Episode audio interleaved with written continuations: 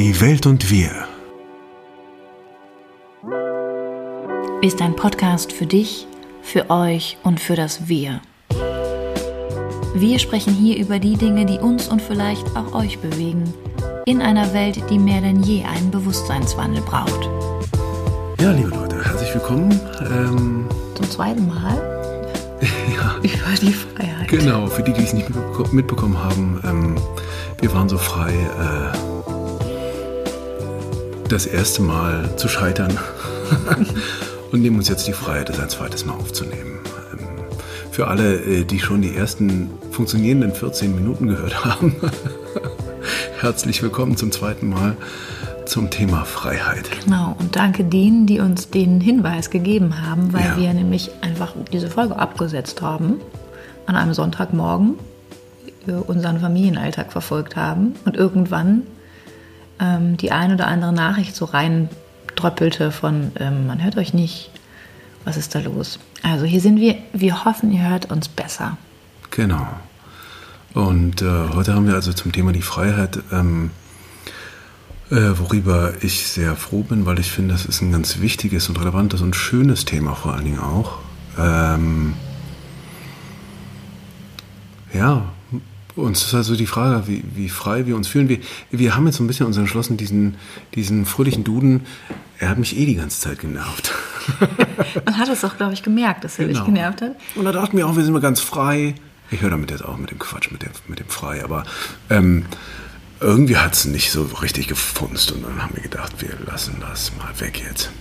Also, ähm, wenn ihr Vorschläge habt, was ihr gerne sonst als allgemeingültige begriffliche Definition hören wollt, gerne her damit. Ähm, wie gesagt, Wikipedia haben wir gestrichen, ansonsten starten wir jetzt einfach so. Mhm. Jedes Mal dann vor den Folgen. Und ähm, so die Dinge, die wir heute dann gerne behandeln wollen würden, äh, ist zum Beispiel, dass wir versuchen zu ergründen, was einen so frei und unfrei macht. Ähm, was es eigentlich ist, der freie Wille, ja, und wie wir uns dann tatsächlich wirklich, wirklich, wirklich frei entscheiden können.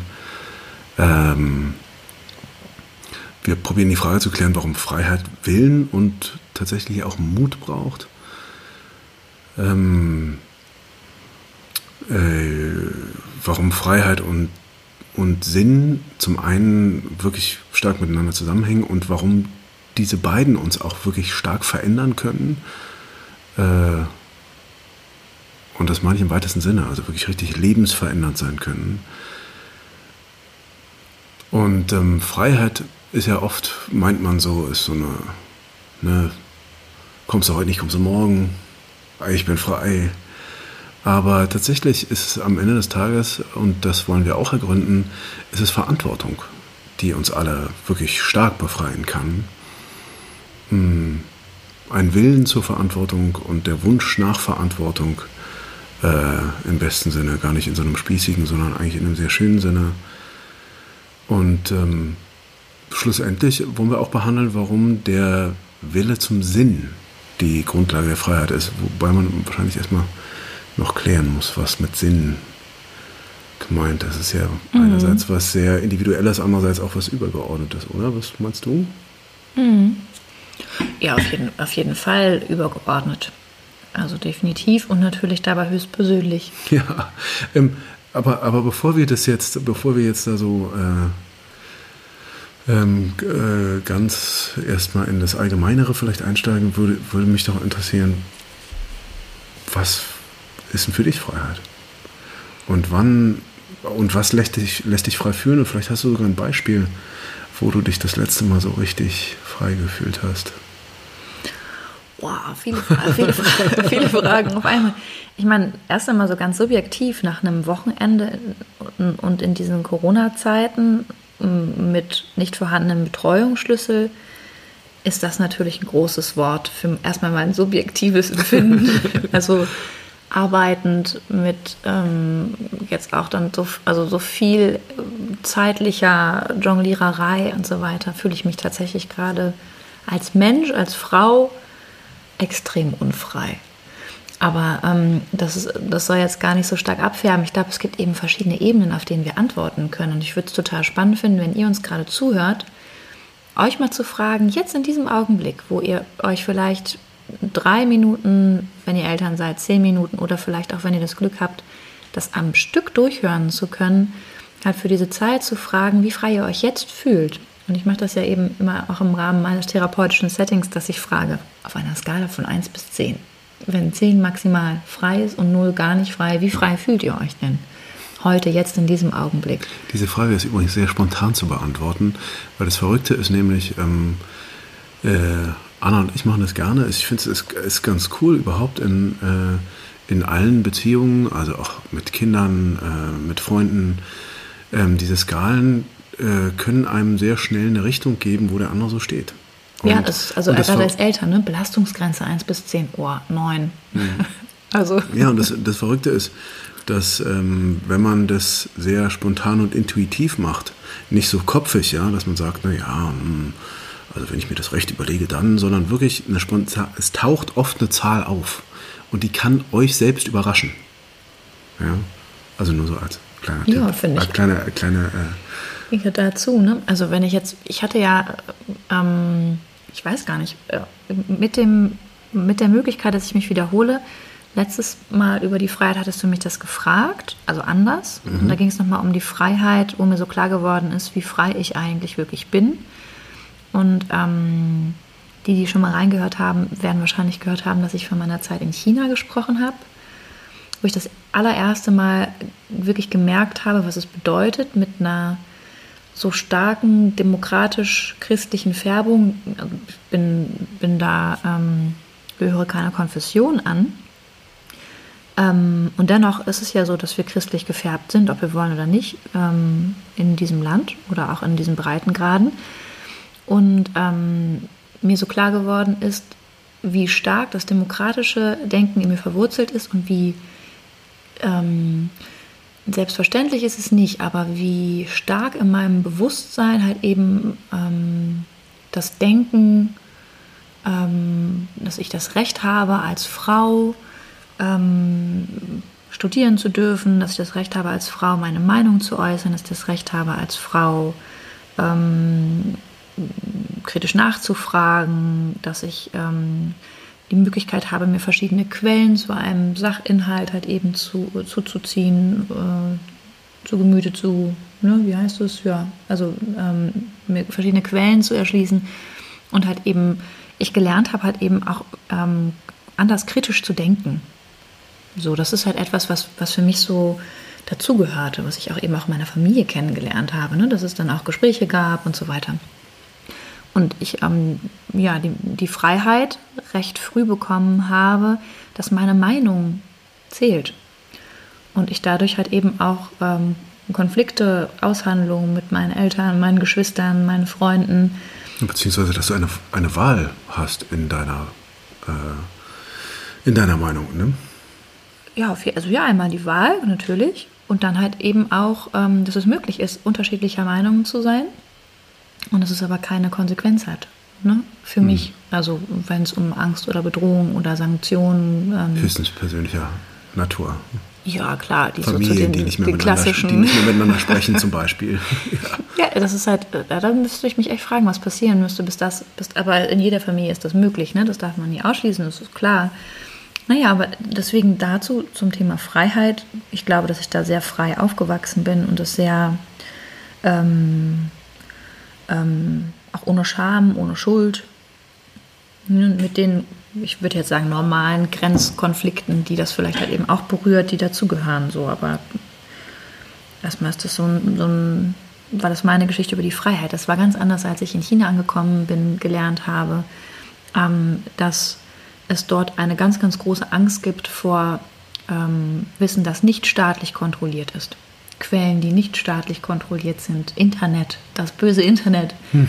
ähm, die, die, also das ist sozusagen die, die Devil Force, sind Proxy-Server, mit denen man bei Facebook dann ähm, sich private Daten von Menschen angucken kann. Ähm, und das ist halt, war alles ähm, für mich ein totaler Kulturclash zudem ich halt eben mit dem Einreisen in das Land eine eidesstattliche ähm, Erklärung unterschreiben musste, dass ich nicht beabsichtige, in irgendeiner Form meine politische Meinung oder politische Gespräche mit Chinesen zu führen. Ähm, und sollte ich das tun und zu diesem Straftatbestand überführt werden, müsste ich 50.000 US-Dollar zahlen und würde lebenslanges Einreiseverbot in die Volksrepublik China bekommen. Und das war halt dann für mich etwas, was ich ähm, neben dem HIV-Test, den ich abgeben musste, ähm, als eine, also einen extremen Shift erlebt habe, so mit meinen Anfang 20 und habe da festgestellt. Das ist ein HIV-Test. Die ja, verruchten ja. Westler, die, ja, bringen, wirklich, die bringen wirklich nur, nur das Schlechteste ins ja. Land. Ne? Ja. Ähm, und das war halt eben etwas, da habe ich es ganz anders kennengelernt, aber ganz anders angefangen, über ähm, auch die freiheitlichen demokratischen Rechte nachzudenken, habe festgestellt, dass das nicht, dass ich das nicht voraussetzen kann, auch in Gesprächen. Und dass es natürlich auch ähm, überhaupt gar nicht geht, direkt zu fragen. Ne, also, die, die, also die Glaubensfrage ist hier nicht, nicht nur die Religion, sondern vor allem halt eben ne, die, die wirklich die Frage nach der Meinung, nach der persönlichen und wenn wir da halt eben weitergehen, auch die politischen und alle weiteren Ebenen. Also es, ist, es war für mich eine, eine starke Erfahrung auf jeden mhm. Fall. Was ich, was ich auch unheimlich, äh, also finde ich gut, dass du das anführst, weil, weil das ja in Deutschland auch oft so Stimmen gibt jetzt gerade, äh, gerne so die, oft sind es auch deutschnationale Stimmen, so rechte Leute, die dann sagen, ja, und äh, man darf hier gar nicht mehr seine Meinung sagen. Ich hatte dann ähm, in dem gestrigen Podcast auch diesen, lachen, ja. diesen ja. schrägen Taxifahrer angeführt, der gesagt hat, der so ein Ultra-Rassismus-Symbol bei sich im Auto hatte. Und, ähm, und ich ihn gefragt habe, was, wie ich das verstehen soll. Und äh, er dann gesagt hat, ja, möchte jetzt nichts zu sagen. Man darf ja in diesem Land eh nicht mehr sagen, was man sagen möchte. Und wenn man das dann, wenn man dann halt sowas hört, wie das, was, was du jetzt gerade erzählt hast, oder ähm, ich glaube, man kann da in viele Länder der Erde gucken. Also gerade auch, wenn man in ähm, extreme, also in Ländern mit äh, extremen religiösen Strukturen guckt. Ähm, und du hast ja eingangs immer gesagt, für dich als Frau, ja, mhm. äh,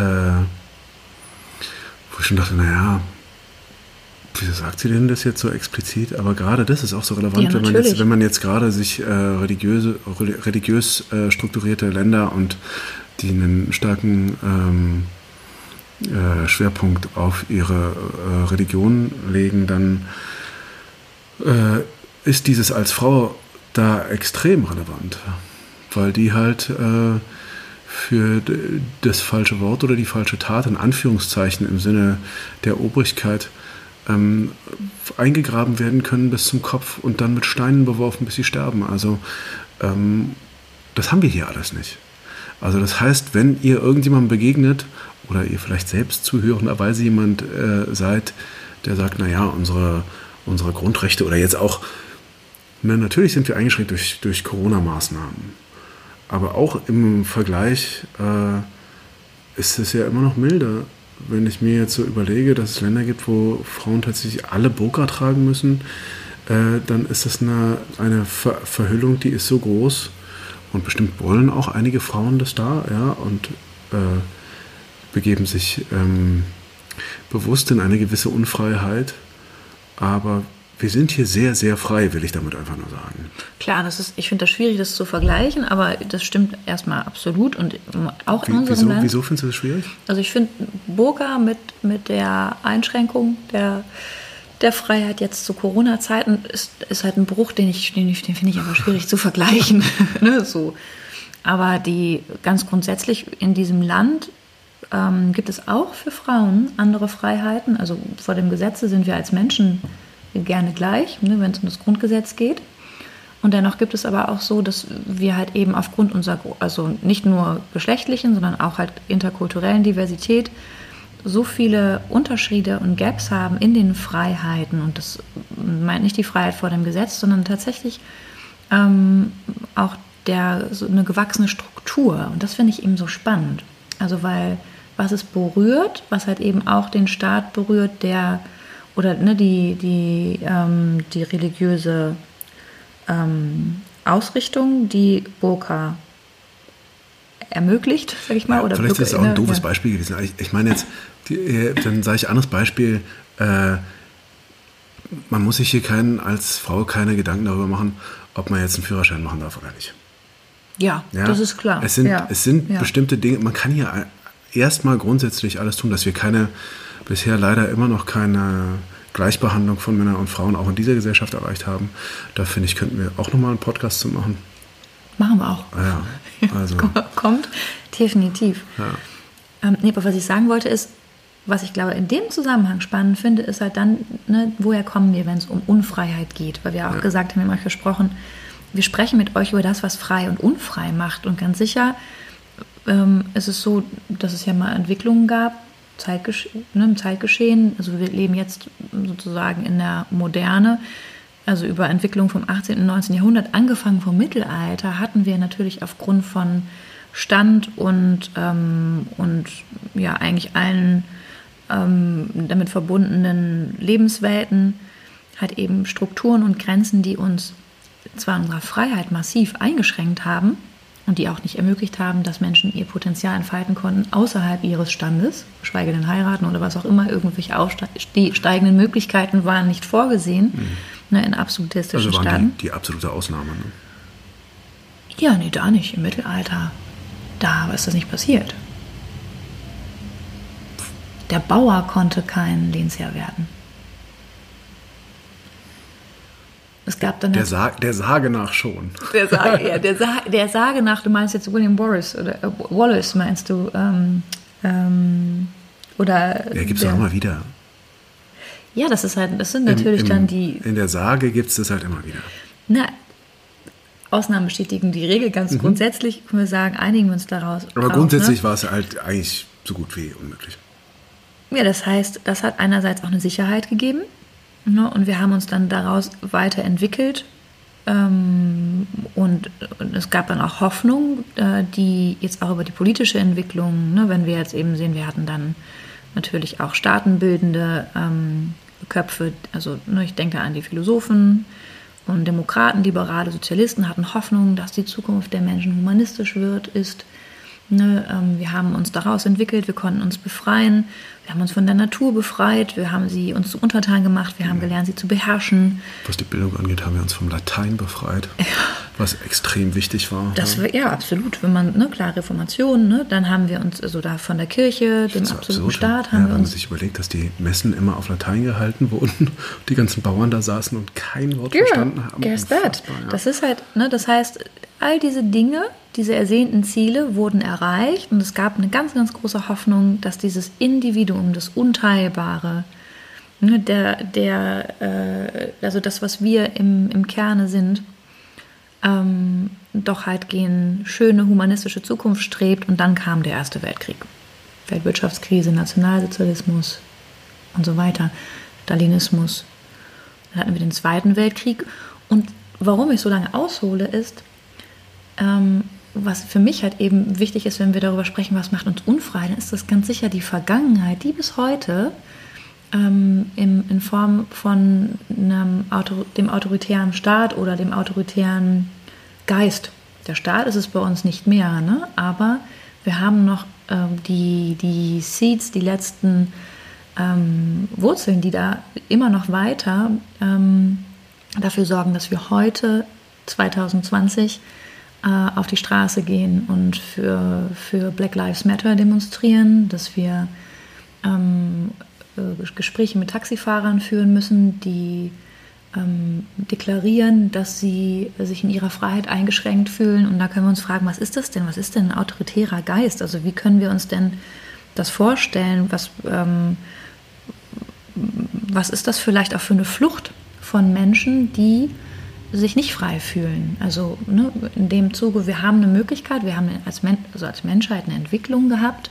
Wie kann das sein, dass wir regradieren, dass wir zurückgehen und uns sehnen nach der Zeit, in, dem, in der noch alles gut war? Weil früher war es besser. Na, beziehungsweise die, die, äh, die Idee ist, dass diese, davon hat zumindest der Taxifahrer mal gesprochen, die harte, die harte Hand. Wir brauchen wieder eine harte Hand Ah, okay. und eine starke Führung. Was macht die harte Hand denn, die Und starke dann dachte ich so, hast du gerade starke Führung wirklich gesagt? Ich meinte dann auch zu ihm, also einen Führer, ja? Mhm. Tatsächlich. Oder wollen wir das jetzt nicht an einer Person festmachen? Also einen Führer hatten wir ja mal. Na, Also nein, ja, nein, so manche. Und hat dann verrückterweise auch darauf gepocht, dass er ja extrem überzeugter Sozialist gewesen ist und es vielleicht bis heute noch ist. Ja. Das ist spannend, ne? Dass Ja, er da, ja, weil wa- was dem halt gemein ist an dem Taxifahrerbeispiel ist, jemand, der halt gelernt hat, ne, dass, also wir haben ja drei Möglichkeiten dann sogar, also wenn man sagt, was sind Möglichkeiten, ähm, in die wir in die wir fallen können, wenn wir erwischt werden von unserer Angst, unserer Ohnmacht und das Gefühl haben, wir sind allein, wir sind getrennt von, von einer Gruppe, wir sind vielleicht zurückgelassen worden, ne, dann versuchen wir halt eben für uns Wege zu finden. Wenn wir die nicht finden können, aus, ähm, also wir diese Trennung von dem, was uns, ähm, also oder wenn wir das nicht schaffen, allein in dieser Welt zu bestehen, dann sehen wir uns nach einer Gruppe oder nach jemandem, der vor allem Antworten für das Leben ähm, trägt, die, nach dem wir uns sehen. Und im besten Fall machen wir dafür gar nicht so viel. Wir machen nämlich einfach nur mit. Und wir können uns dann einfach anlehnen an vor allem eine überlegene Macht. Ne? Und im, im Sozialismus haben wir es ganz klar, das ist halt dann die Gruppe und wir werden getragen durch den anderen. Und im autoritären System haben wir es halt eben auch symbolisiert durch einen Führer, ne? der sagt, ich weiß, wie es geht, Leute. Ähm, und das heißt, auf der ähm, Ebene geht es ähm, eigentlich dann darum, wenn man jetzt innerpsychisch guckt, dass wir eine Kraft bekommen, also als Einzelner, ne, wie der Taxifahrer, als Einzelner, ähm, dass wir eine Kraft bekommen, die dem eigenen Selbst fehlt. Das heißt, ähm, in dem Augenblick, in der Psychologie spricht man davon, neue sekundäre Bindungen herzustellen. Also die primäre Bindung, das, was ich halt eben im besten Fall als Mensch bin, ne, nachdem ich mich von Papa und Mama, ähm, die im allerbesten Fall mich haben gelten lassen als Mensch und ähm, mich dabei unterstützt haben, der zu werden in meinen Anlagen, der ich bin. Das ist dann eine primäre geglückte Bindung, die funktioniert hat. Wir können uns gut von unseren Eltern lösen und gehen dann in diese Welt und fangen an zu gestalten, Aber, frei ist die, zu aber sein. ist die primäre Bindung dann eine Bindung an, an mich selbst? ja, na Okay. klar. Das okay. ist ja eigentlich Und das ist eine super schlaue Frage. Also eine, eine Bindung an mich selbst und die, die sekundäre ist dann wieder eine, aufgrund einer nicht geglückten Das Ersatz, primären, genau. ist es dann eine Ersatzbindung Genau. und äh, die dann sagt, ach nee, mach du. Papa, Staat, Lass, lass, ist okay. mach mal Mama Merkel, Genau. ne, Mutti, kannst du bitte mir sagen, wie das richtig ist? Und dann halt, Mutti, das gefällt mir aber nicht, weil Die AfD wird es schon hinkriegen. Die AfD. Die AfD macht das, wenn Mama hat es nicht geschafft. Genau. Ne, ich bin enttäuscht von dir und deswegen jetzt aus Protest wähle ich die AfD, Mama. Genau. Also da kann ich sicher, sein, Faschisten haben schon immer einen Drang gehabt, stark zu führen. Dann gehe ich jetzt zur AfD. Ja, das Spannende ist halt, das ist eine Flucht, ne? Ja, klar. ne? Und das ist halt dann das Interessante. Das heißt, ich gebe mich selber auf und muss unbedingt dann am besten, also wäre auch eine Fluchtmöglichkeit, entweder ins Konf- Konformistische. Das heißt, ich suche mir dann auch noch eine Gruppe, mit der ich mich stark fühle und die Gruppe und die Vielzahl dieser Gruppe, das kann ja alles sein. Das kann ich beim Fußball finden, kann, ich, kann der Papst sein, das ist auch irgendwie eine Gruppenbewegung. Ne? Also ist, ist total die Orientierung. Oder halt auch eine Mode. Ne? Oder ein Körperideal. Haben wir wieder Diät. Ne? Wenn ich das geschafft habe, wenn ich dazugehöre, dann ist alles okay. Und ähm, Dann kriege ich auch eine Rose. eine Rose? War das nicht so? Ach nee, keine Rose. Du kriegst heute kein Bild. Ach, ja, genau. Nee, Rose, oh Gott, jetzt weiß ich, was du meinst. Rose Bachelor. ist das furchtbar. Ja, ist Ja, furchtbar, stimmt. genau. Nee, ich Oh wollte Gott. eigentlich das, ich meine, Ja, aber doch, ich ja, bin ja. leider nicht so drin. Weder Ja, Bachelor wir ja beide nicht, also gefährliches Germany's Glatteis. Topmodel, stimmt. Aber stimmt, Rosen und Fotos werden verteilt. Ja. Ne? Deswegen, ja, eigentlich ist das Beste ist, kann man super, kann man super zeigen anhand von Germany's Next Topmodel. Vielleicht sogar auch beim Bachelor. Ich weiß nicht genau, wie das Format funktioniert. Bei Germany's Next Topmodel weiß ich, dass ähm, das ist ein perfektes Beispiel für ein Pseudo-Selbst. Ne? Das heißt, ich bin nicht so okay, wie ich bin. Ich lerne halt vor allem herauszufinden, wie ihr mich haben wollt. Und Und habe eine Ultra-Autorität, die mir die ganze Zeit sagt, wie ich okay bin. genau, und dann werde ich das halt eben auch. Und dann denke ich sogar auch, ich bin das. Ja. Ja, und dann kommt es dazu, dass man sagt, nee, ich bin das nicht. Ich, äh, ich bin, das, was halt äh, Heidi Klum nach dem Makeover mit mir gemacht hat. Ach, den Makeover auch. Ja, und dann, wups, gemorpht in, äh, in so ein Pseudo-Selbst. Und da Genau. haben wir halt eben dann das Problem, wir sind dann halt eben subjektiv überzeugt, in diesen Rollen die oder der zu sein ähm, und erfüllen das, was erwartet wird. Und wir werden aber ultra unsicher dabei, müssen wir werden, weil es mit uns wirklich nichts zu tun hat. Das heißt, wir haben A, einen Verlust vom Selbst, also sind hier unfrei geworden. Wir suchen nach einem Ersatz, deswegen, ne, durch das Pseudo-Selbst. Und dadurch werden wir so unsicher, dass wir von Zweifeln besessen sind, weil wir halt auf einer gewissen Ebene unsere Identität verloren haben. ne? Das wissen wir nicht, wir spüren das aber. Und das heißt, wir können auf keiner Grundlage Entscheidungen treffen, die für uns vielleicht sinnstiftend wären oder zielführend im Sinne unserer Lebensentfaltung. Wir fangen halt eben an, immer wieder in, in Entscheidungsschwächen zu kommen, in einen Zwiespalt von, was sollte ich nochmal sein und was interessiert mich vielleicht wirklich. Heißt ja auch nicht, dass das ein Widerspruch sein muss, kann ja sich auch eben decken. Und das heißt, wir werden im Wesentlichen Spiegelbild von dem, was wir sein sollen. Und das ist ein Riesenproblem für die Generation, die jetzt heranwächst, halt auch im Zeitalter von jetzt Übermedialisierung, ne, von ähm, Prototypen, von Diätwahnsinn und ähm, Cosmopolitan-Covern.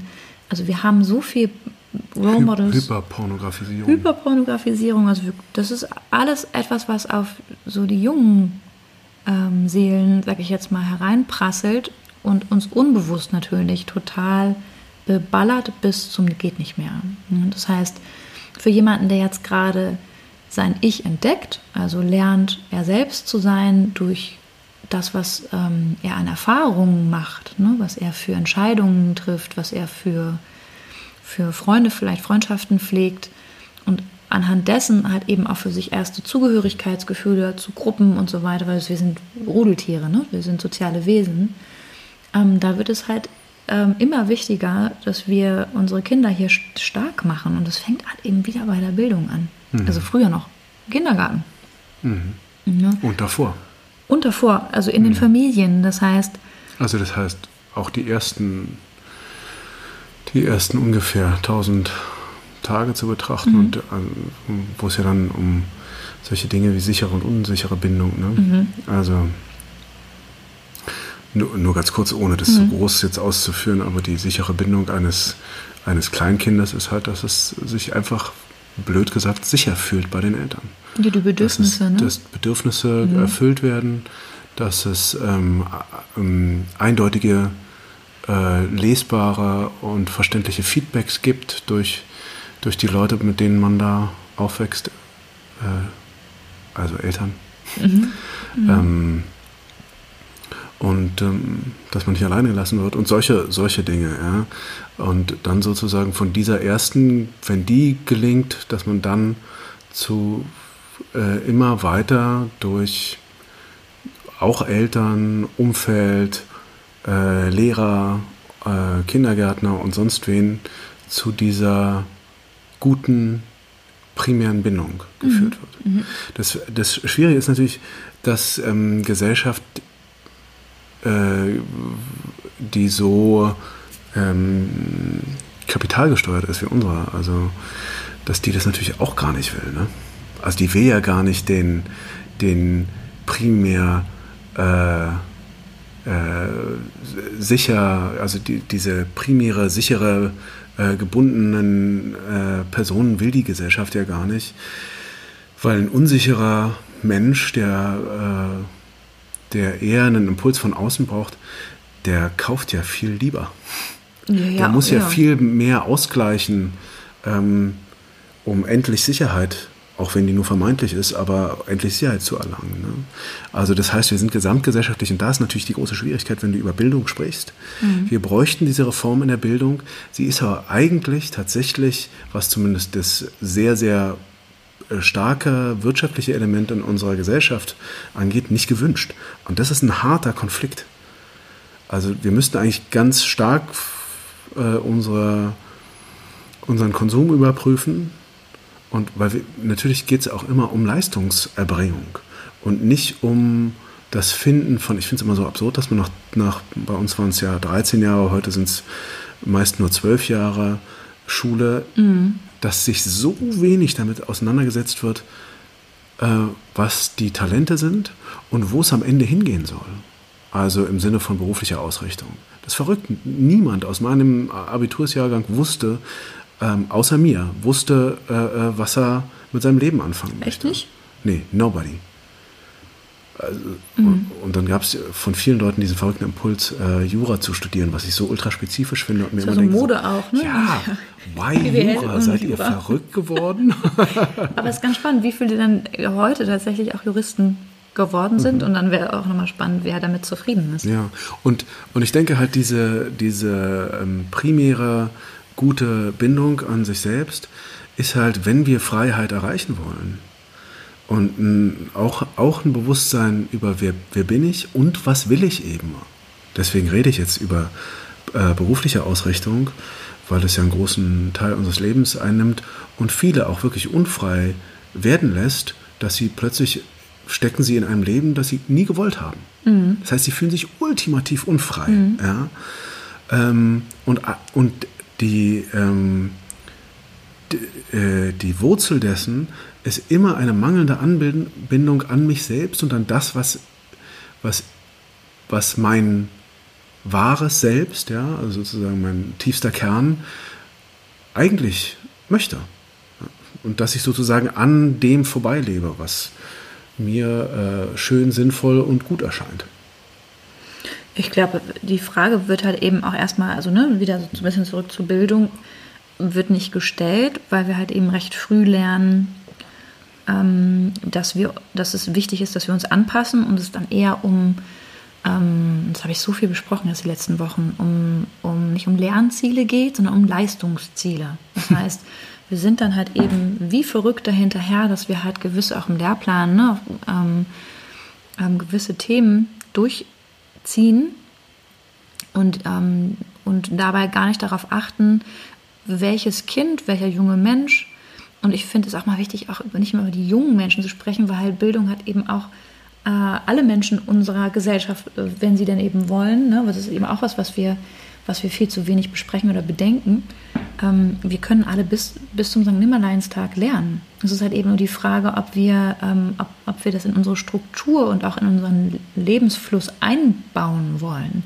Der Mensch an und für sich hat Lust dazu, weil der will immer wachsen. Das ist das Prinzip. Das fang, wir fangen an, wir kommen auf die Welt, wir wollen nur wachsen, wir wollen immer weiter wachsen und wir wollen eigentlich auch im, im Zuge unserer, unseres Geistes immer mehr lernen und auch eben in der Begegnung ne, durch Erfahrungen gewinnen. Hm, uns frei entfalten. Ganz genau. Und das ist halt eben das Streben des Menschen. Man sagt, im Kern ist es die Natur, ähm, die, die uns inne liegt, die ist auch zutiefst altruistisch und die will halt eben auch erst einmal im Kern wieder, ja, ohne, ohne jetzt ähm, Ziele ähm, so stark zu betonen, auch ne, wenn wir dann über Berufe und, und Karrieren und, ähm, und Geld sprechen und Geld gewinnen, also Kapitale, Errungenschaften, Vermögen und so weiter, ähm, wollen wir lernen.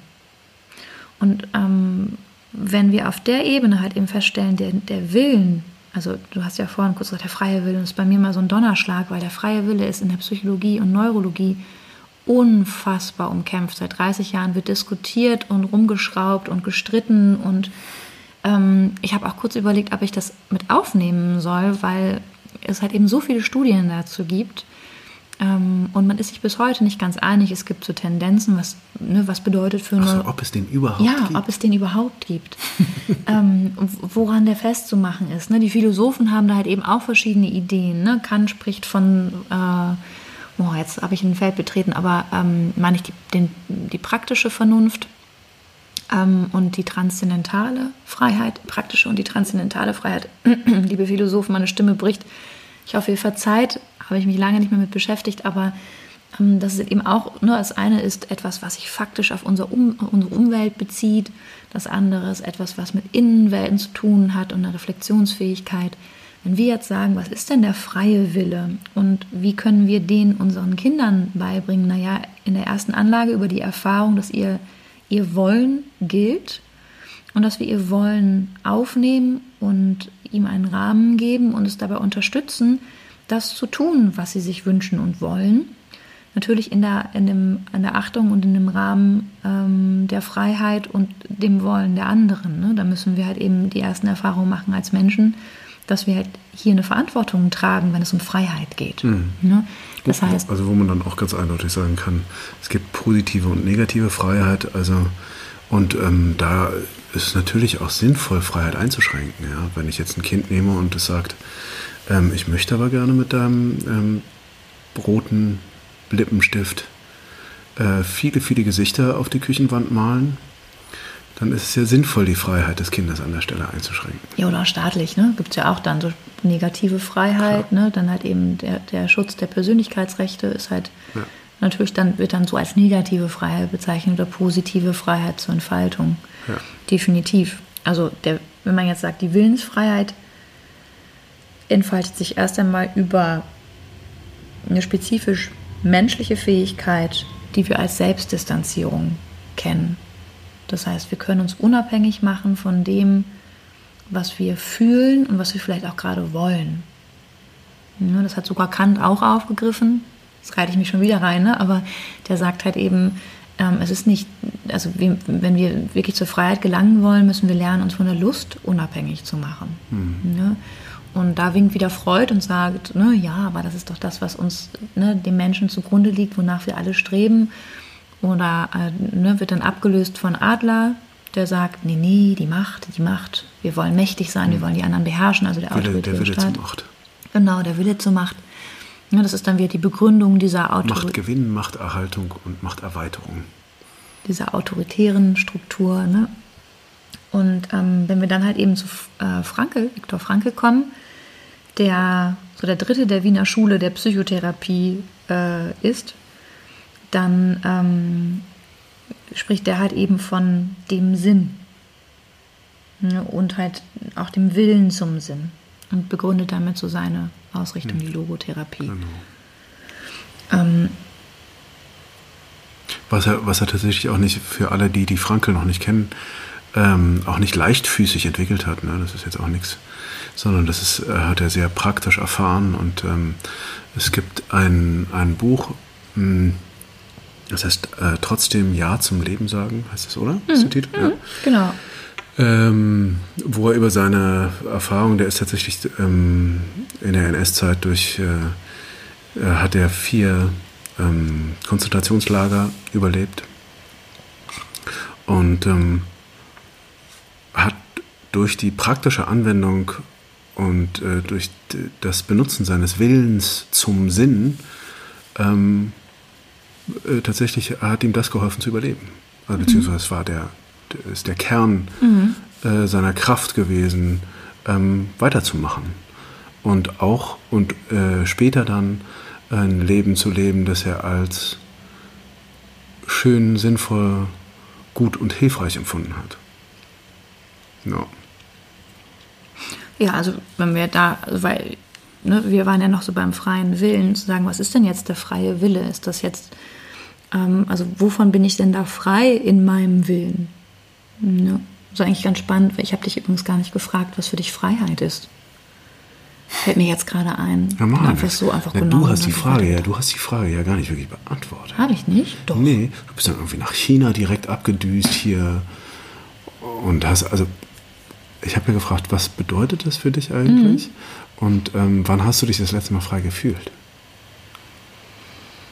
Ist das gemein, dass ich das jetzt direkt zurückgebe? Man weiß es nicht. ähm, was Freiheit für mich bedeutet? Mhm. Oh, das ist eine lange Geschichte.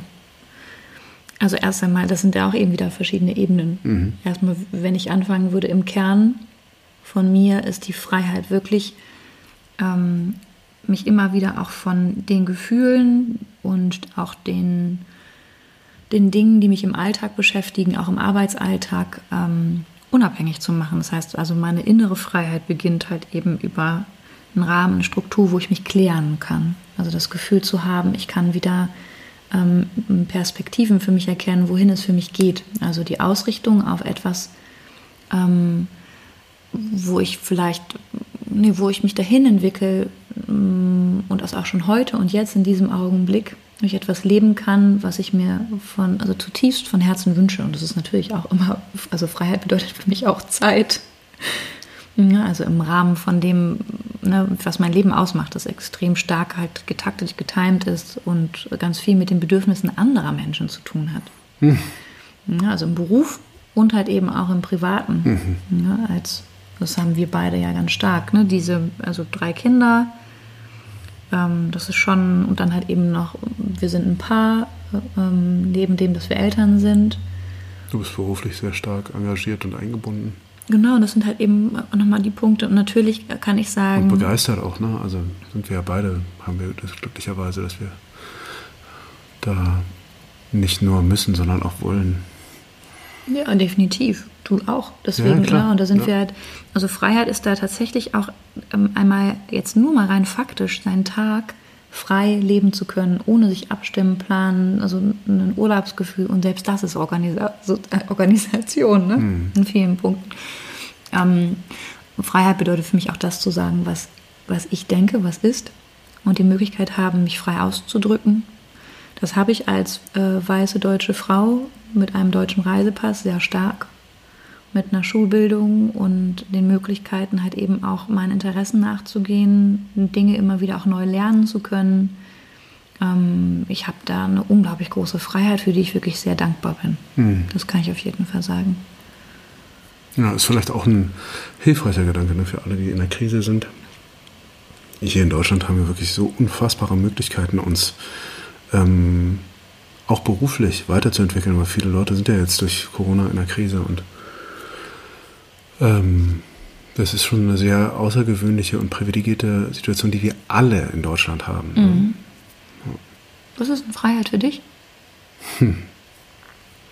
Tja.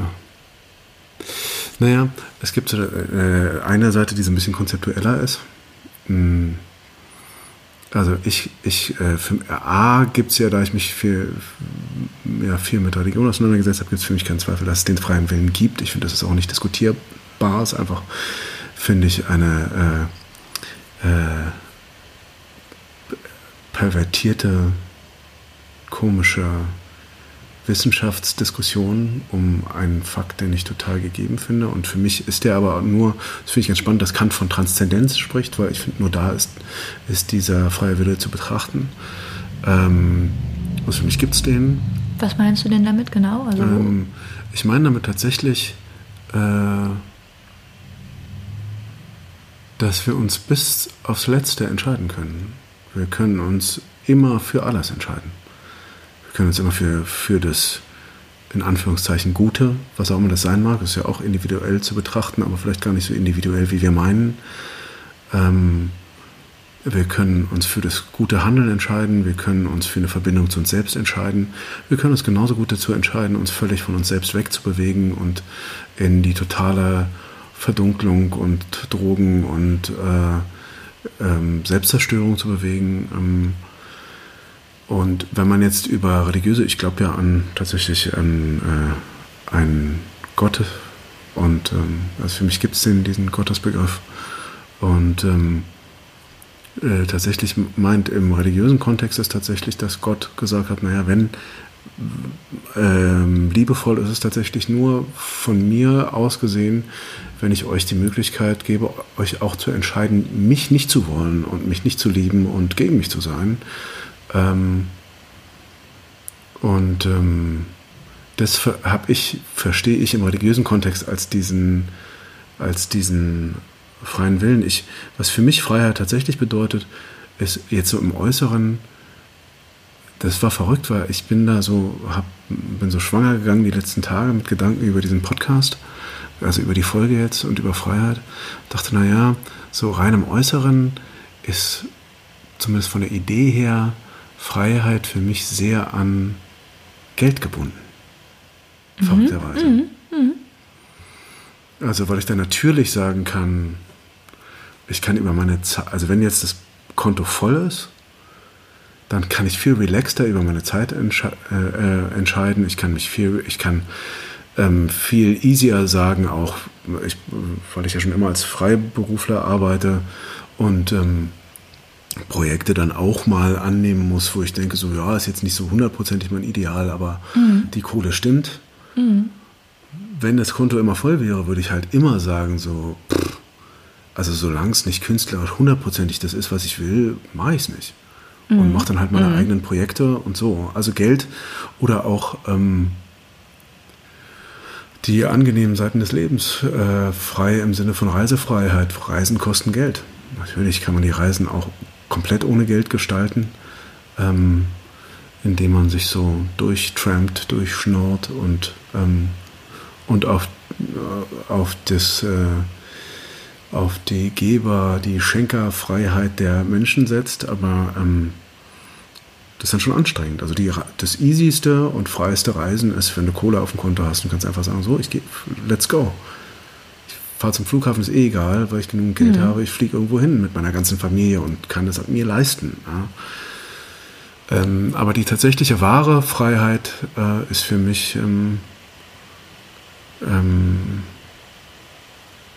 die Freiheit, in der ich, also die ultimativste Freiheit wäre für mich, wenn es mir gelänge, was es bis heute noch nicht tut, aber ich arbeite daran, ähm, mich unabhängig von meinem Gefühl zu machen. Mhm. Ähm, und den, den Dingen, die mir so begegnen, äh, die, immer noch die Entscheidung offen zu halten, wie ich darauf reagiere. Also konkretes Beispiel, jemand schreit mich an ähm, meist würde ich darüber wahrscheinlich erstmal sauer werden. Mhm. Aber dass ich dann sozusagen immer die Entscheidung treffen kann, so, mhm. naja, ich betrachte mir das jetzt erstmal. Und dann entscheide ich mich bewusst, ob ich dem jetzt auch aggressiv entgegentrete oder vielleicht gar mhm. nicht. Entweder überhaupt nicht mit ihm in Verbindung trete oder erstmal weggehe oder ganz ruhig bleibe. Mhm. Ähm, da finde ich mal ein ganz schönes Beispiel in, dem, in unserer Podcast-Folge über Rassismus. Wenn ihr da nochmal reinhören wollt, haben wir ja mit dem tollen Leander ein ja, Gespräch total. gehabt und der hat mhm. zum Beispiel gegeben, wo er in einer, in Rassismusdiskussion verstrickt wurde und total ruhig geblieben ist. Fand ich super. Mhm. Echt beeindruckend auch. Mhm, total. Ähm, und, ähm, und theoretisch ist mir klar, dass ich immer die Möglichkeit habe, so zu reagieren, wie, wie ich will aber dass ich diesen Willen halt noch nicht äh, genügend ähm, oder es noch nicht schaffe, das genügend umzusetzen, die Idee. Weil ich denke, dann wäre ich tatsächlich so in dem, wie ich bin, wäre mhm. ich am freisten. Und wie mhm. ich das erreichen wollen würde, wäre halt durch immer mehr Bewusstwerdung, dass ich da noch nicht frei bin. Und ich glaube, indem ich mir das bewusst mache, kann, kann ich immer freier werden. Das heißt, wenn man jetzt sagt, die Willensfreiheit, demnach, ne, weil das mhm. macht mir auch total Sinn, sehe ich auch so, dass das halt ein, ein, Punkt sein kann, der uns da frei macht.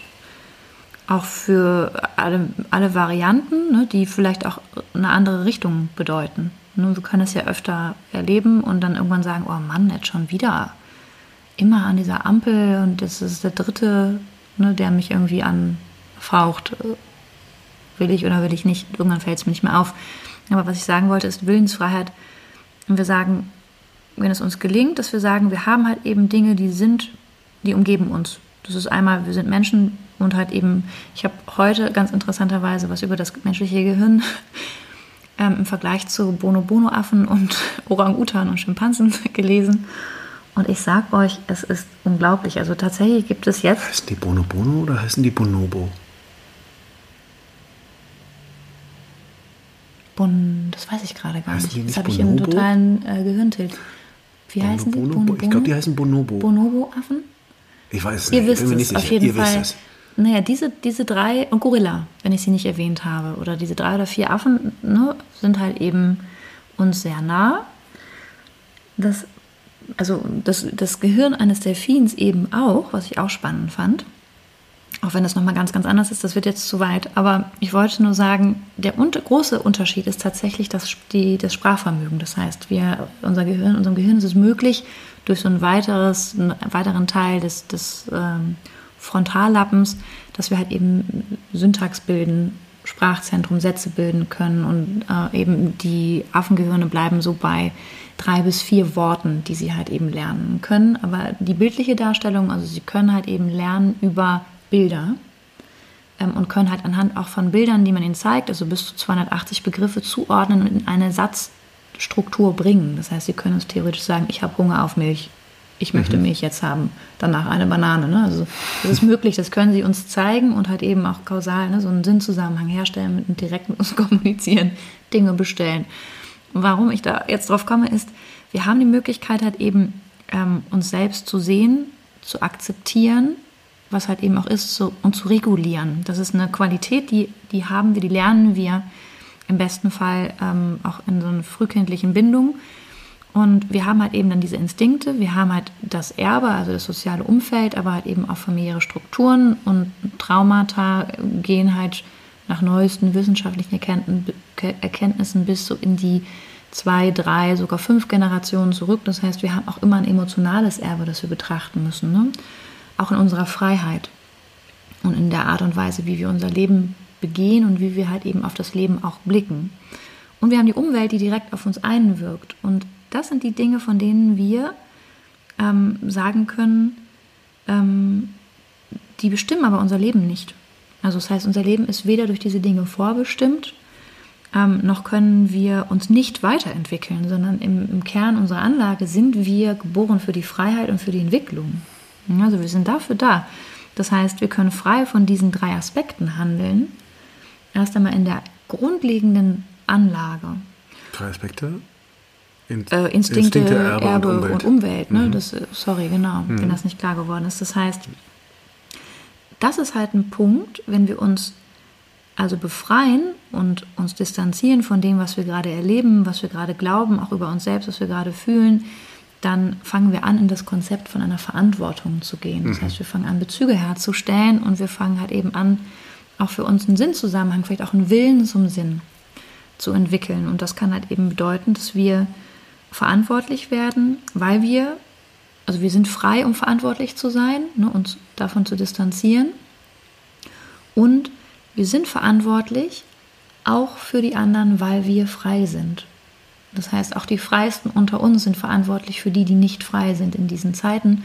Und ähm, dass wir, dass Deutschland ein Rassismusproblem hat, an dieser Stelle ne, stelle ich noch mal ganz kurz in den Raum. Wir sind verantwortlich, die, die ähm, das Privileg haben, auch frei zu sein, auch sich unabhängig machen zu können, weil sie nicht benachteiligt sind, nicht unfrei, haben eine Verantwortung ne, in ihrer Freiheit, so sehe ich das. Das kann jeder so sehen, wie er möchte, aber das wollte ich an dieser Stelle einfach noch mal kurz aufwerfen. Das heißt, ähm,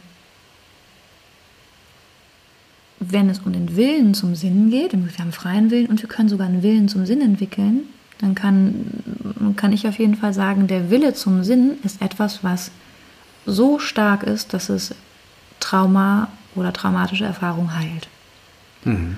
Und da geht es nicht um Silverline, also das so mit einem mit einem Gloss und einem Glanz und ein bisschen Sternstaub und das dann irgendwie, das, was war denn das Positive an dieser furchtbaren Erfahrung für dich?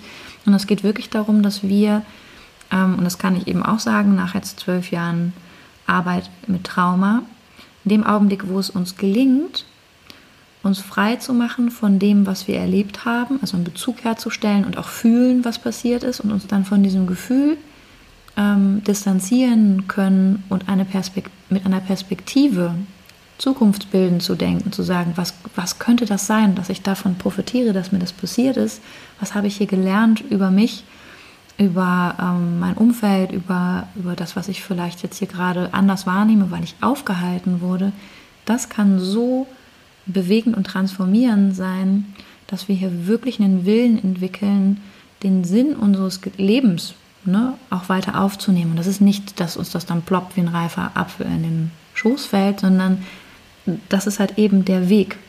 Das heißt, über das Leben, das wir dann fortsetzen, auch nach einer traumatischen Erfahrung, das ein anderer Impuls sein wird, der uns da gegeben wird, kann ähm, der Wille zu einem Leben, das viel, viel mehr für uns persönlich sinnstiftend ist und uns viel stärker erfüllt, uns heilt auf dem Weg, wie wir es dann eben leben, etwas sein, wo wir wirklich ankommen bei dem, was wir sind. Hm. Vielleicht sogar mehr, als wir es vorher waren. Ein, mir fällt ein ganz tolles Beispiel ein. Ich habe mal, also ähm, oft, wenn ich Radio höre, höre ich im Auto gerne BBC World und ich habe ein Beispiel gehört von einer, da war eine Geschichte aus dem Kongo Mhm. Mhm.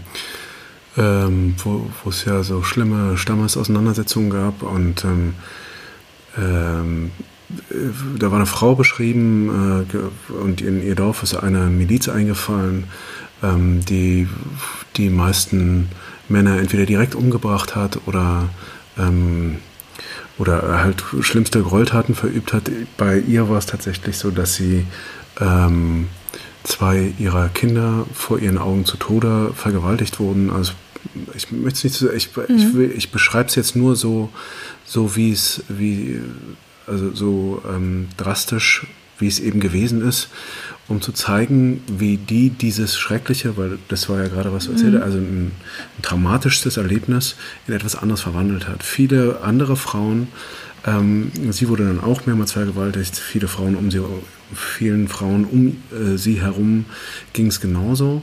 Mhm. Ähm, und viele von diesen Frauen, die auch ihre ganzen Familie, also sie hat ihre komplette Familie verloren, sie ist eine von wenigen Überlebenden gewesen und sie ist vor allen Dingen später die einzige Überlebende gewesen, weil alle anderen sich dann äh, das Leben genommen hat, haben. Und sie hat dann irgendwann, das hat sie auch beschrieben, sie hat richtig eine Entscheidung getroffen. Ähm, äh, und hat äh, leitet heute einen, ähm, einen äh, Waisenhospiz für Kinder aus dieser Region, äh, die eben in ähnlichen Situationen, wie es ihr gegangen ist, auch ihre komplette Familie verloren haben. Und äh, sagt, sie ist so dankbar, dass sie dieses Leben jetzt führen kann, das sie jetzt führt und sie ist völlig frei von, von Hass, dem Wut nach Rache oder sonst irgendwas, weil sie es als höchst sinnvoll empfindet, wie sie ihr Leben jetzt lebt und dieses Leben liebt und das Gefühl hat, dass es genau das Leben ist, das sie leben möchte. Mhm. Also, dass es so direkt, dass die Transformation so direkt gelingt, ist, das ist schon ein, ein Wunder, dass es ihr so gelungen ist. Aber bei ihr ist es auch nicht so, dass das irgendwie zu ihr gekommen ist, sondern sie hat das äh, bewusst, sie ist es bewusst angegangen und hat diese Transformation bewusst vorgenommen mhm. und bewusst gefunden, was sie mit ihrem Leben weiter machen möchte und was ihrem Leben eben trotz allen Leids, das ihr ähm, passiert ist, ähm, ihr Leben lebenswert macht. Ganz schönes Beispiel finde ich dafür, also das ist natürlich auch also heftig und drastisch. Und das ist eben aber auch das Wunder an uns Menschen, dass es uns gelingt, halt eben auch diese Geschichten von diesem unfassbaren Leid immer wieder zu überwinden. Und da ist halt eben dann die Frage, und ich finde, da kann jeder es halt, ne, man kann halt, wenn man religiös ist, daran ähm, sich anlehnen und sagen, es gibt einen Gott, eine höhere Instanz oder es gibt eine Instanz, eine Kraft, die wirkt oder es gibt eben eine Ebene, die zutiefst sinnvoll ist, ähm, was es auch immer ist für sich selbst, ähm, glaube ich, dass es ähm, dass es oft so ist, und da glaube ich ganz fest auch an die Seele des Menschen, ähm, die man nicht psychotherapeutisch behandeln kann, weil das oft auch mal besprochen wird. Ist das jetzt eine seelische Erkrankung? Ich denke mal so, naja, ist nee, das eine, Form, eine halt Form, wo wir.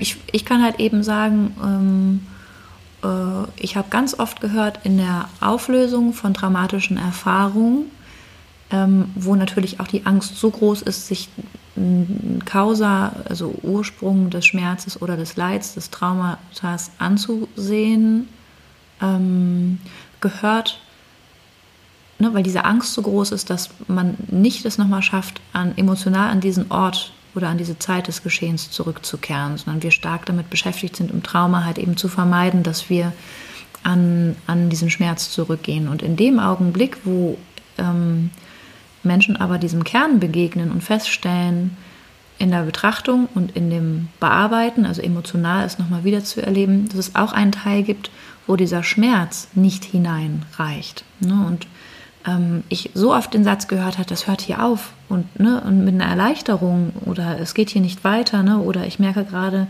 es ist gar nicht so schlimm, es hört hier auf, dieser Schmerz hört auf, die Erinnerung endet hier. Ne? Ich merke halt, hier gibt es einen Teil in mir, der greift auf, äh, auf mich zu, der sich gut anfühlt. Und es hat dann nichts mit ähm, einer religiösen Vorstellung zu tun, sondern die ist höchst persönlich.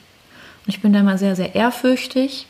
Ähm, äh, und die, die zeigt sich halt eben bei jedem Menschen anders.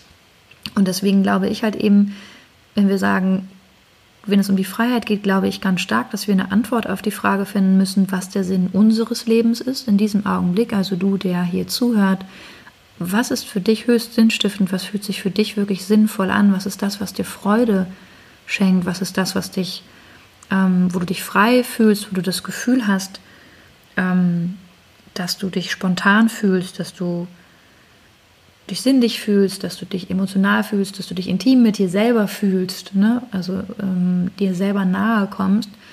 Ähm, all das können halt eben Dinge sein. Ja, wo du sagen kannst, ich liebe das, was ich da gerade tue. Ja, genau, ich liebe das, das erfüllt mich zutiefst. Ne? Das mhm. sind halt eben Punkte, wo wir gucken müssen, weil wir haben ja über die Fluchten vor der Freiheit gesprochen und darüber gesprochen, dass es einmal eine Flucht ins Autoritäre geben kann, ne, sich halt eben an äh, ähm, aus der Angst allein zu sein, halt eben an die Anlehnung an die größte stärker, also stärkere, vermeintlich stärkere Macht und in der Abwertung und Schwächung eines vermeintlich Schwächeren und dann halt die Flucht ins Konformistische.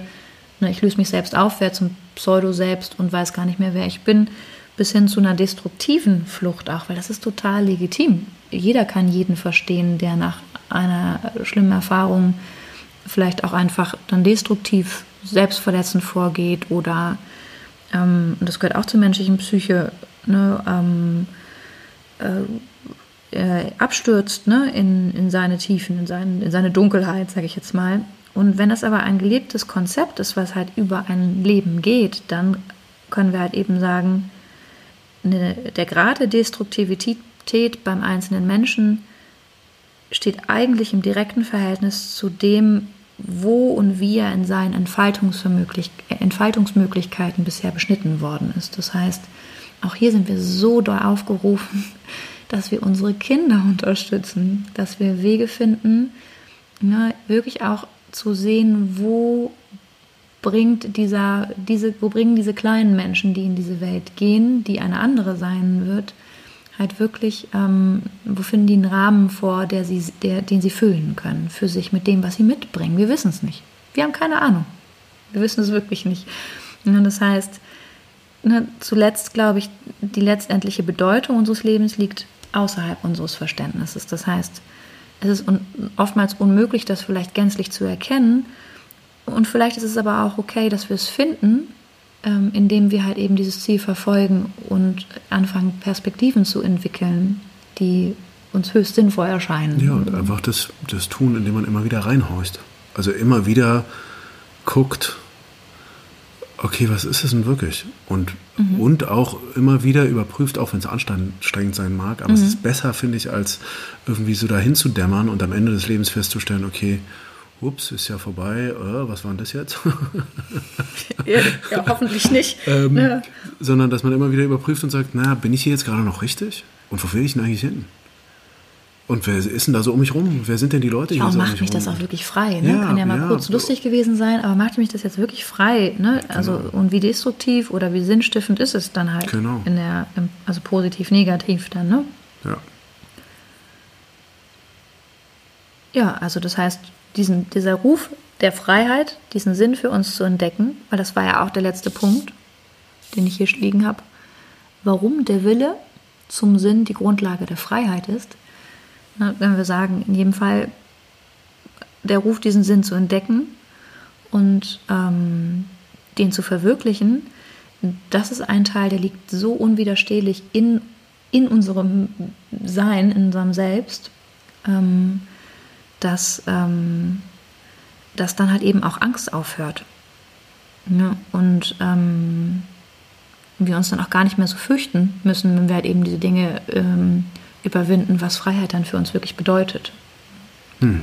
Ne? Also klar kann das Konsequenz bedeuten, dass wir unser Leben anfangen anders zu entwickeln und zu entfalten, weil wir Umwege nicht mehr in Kauf nehmen wollen, aber auch wirklich nicht mehr wollen und sie uns auch nicht mehr passieren, weil sie für uns nicht zielführend sind und sich auch dann nicht mehr gut anfühlen. Ja, oder immer weniger. Also ich finde ja auch einen Umweg als Umweg zu erkennen, dann erst später ist auch okay. Mhm. Kann ja immer, da sind wir ja dann auch frei.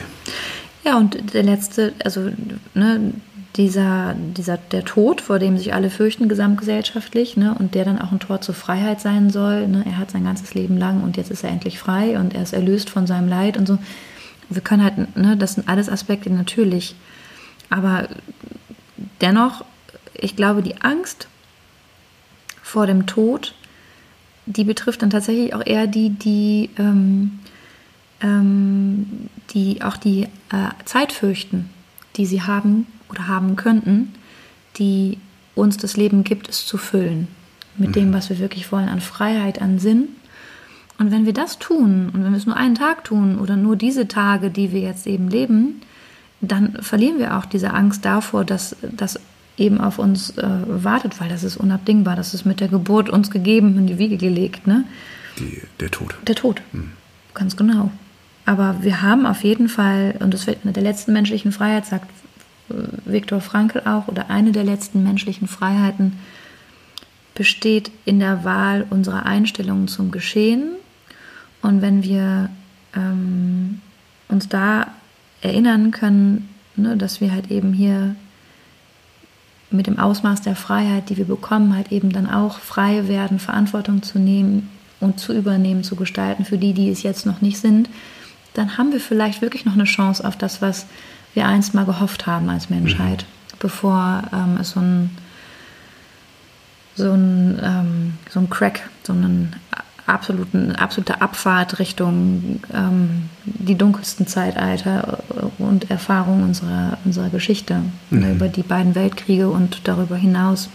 Ja, ja und ich, also was ich halt noch sind, also noch ähm, war natürlich die Frage, was ist denn, was ist denn das eigentlich, ähm, dieser Sinn, ja? Ähm, und wir haben ja so ein bisschen versucht, das jetzt schon zu äh, so rauszukitzeln, aber ähm, ich, ich glaube halt, es gibt ganz eindeutige Parameter, an denen wir ablesen können, ob das jetzt gerade eine sinnvolle Tätigkeit ist oder eben nicht. Die eine ist eine rein emotionale, also wo man so Schwingungs, Schwingungsdinge vielleicht testen kann. Bin ich, gehe ich da, bin ich da jetzt gerade deckungsgleich mit dem, was ich mache? Ist es schön? Also äh, ähm, und und oder kann ich da so mit ja, bin ich sozusagen da eins mit dem, was ich da gerade tue. Und ähm, natürlich hat auch das Rauschhafte so ein Element, aber rückblickend betrachtet ist dieses Rauschhafte oft nicht wirklich das Sinnvolle. Ja? Das Sinnvolle hat noch eine größere Ebene, finde ich, mhm. die jenseits des Rausches liegt. Und vor allen Dingen auch, wenn ich dann den Sinn betrachte und wir über Freiheit sprechen, dann finde ich, müssen wir auch darüber sprechen, dass natürlich ähm, eine Tätigkeit die für mich sich total frei anfühlt. Also, ähm, dass ich endlich meine Großwildjagd in Afrika machen kann und ich fühle mich total, ich bin da jetzt oh mit meinem, mit meinem Gefährt unterwegs, dann kann ich endlich dieses, dieses ja. Rhinoceros, kann ich endlich abballern und ich kann ihm sogar das Horn abschneiden, ähm, ist natürlich die ultimative Beschneidung ähm, der Freiheit des anderen. Die ist nie sinnvoll. Die ist nicht sinnvoll, die ist nicht schön und da müssen wir uns auch gesamtgesellschaftlich viel überlegen. Es war jetzt ein, ein ähm, radikales und von uns allen relativ, glücklicherweise relativ entferntes Beispiel. Aber die Primark Jeans, mhm. ähm, die ist unser kleines Rhinoceros. Ja? Es ist nicht sinnvoll, da einkaufen zu gehen. Und es ist auch nicht schön. Und es ist ehrlich gesagt, auch wenn wir es wirklich betrachten, nicht das, was wir wollen. Wir wollen doch nicht, dass irgendwelche ähm, fünfjährigen Kinder durch ähm, durch äh, äh, Färbemittel mit ihren Körpern laufen und uns die Jeans färben und Flüsse verseucht werden und sonst irgendwas. Also grundsätzlich ein bewusstes Leben ist ein sinnvoll, also ein bewussteres Leben ist ein sinnvolleres Leben als das Unbewusste. Das heißt bewusst werden ähm, äh, und bewusst werden über das, was, was wir tun und wie wir uns hier einbringen und bewusst werden über unser tiefstes Innerstes und das, was wir was wir anstreben und wollen und was uns Erfüllung bringt. Mhm. Und Erfüllung bringt uns selten der Rausch. Erfüllung bringt uns immer was Tieferes, Weiteres. Übrigens kann ich auch sagen, äh, was, wo ich mich oft frei fühle, ist in der Natur. Ja, absolut. Also absolut. Finde ich ein schönes Beispiel da nochmal, auch hier ne, zu sehen, es sind, also das sind die Fluchten, also die wir dann eben haben. Wir betonen mit einer, mit einer Primark Jeans auf jeden Fall ein autoritäres System, das eben sagt, das Recht des Stärkeren sieht vor, dass wir äh, im Rahmen unserer Convenience darauf zurückgreifen können. Das haben wir beim Schießen von einem Rhinoceros wie auch beim Schießen von einer Jeans. Und genauso haben wir auch einen, einen destruktiven Teil. Ne? Also Übrigens muss ich kurz noch dazu sagen, ich weiß nicht, ob eine Primark Jeans so gefärbt wird, ja, aber viele, ähm, viele äh, auf jeden Fall werden die unter schlimmsten Bedingungen gefertigt, diese Klamotten. Und ich finde gerade in der Mode und Klamotten so ist echt eine, eine ganz schöne Pest. Definitiv. Ja. ja also dem, also finde ich ein gutes Beispiel hier nochmal. Da sind wir wieder, ne? Sinn heißt halt eben auch, wenn wir eine Antwort auf die Frage für uns finden, was der Sinn unseres Lebens ist, werden wir halt eben frei für uns und das, was wir sein wollen. Und dem Augenblick, wo wir frei werden, werden wir verantwortlich für, für unser Leben. Mhm. Und das ist dann wirklich ungebunden. Das ist dann auch nicht mehr abhängig von irgendwelchen vermeintlichen und auch nicht mehr abhängig von Geld.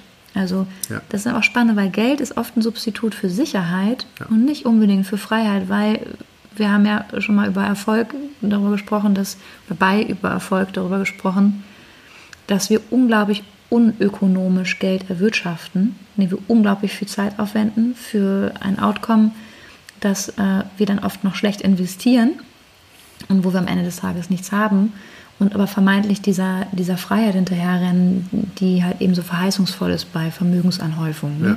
Aber es ist eigentlich die Suche nach Sicherheit. Ne? Und da sind wir dann wieder ähm, bei dem, was macht uns denn sicher, wenn nicht wir selbst.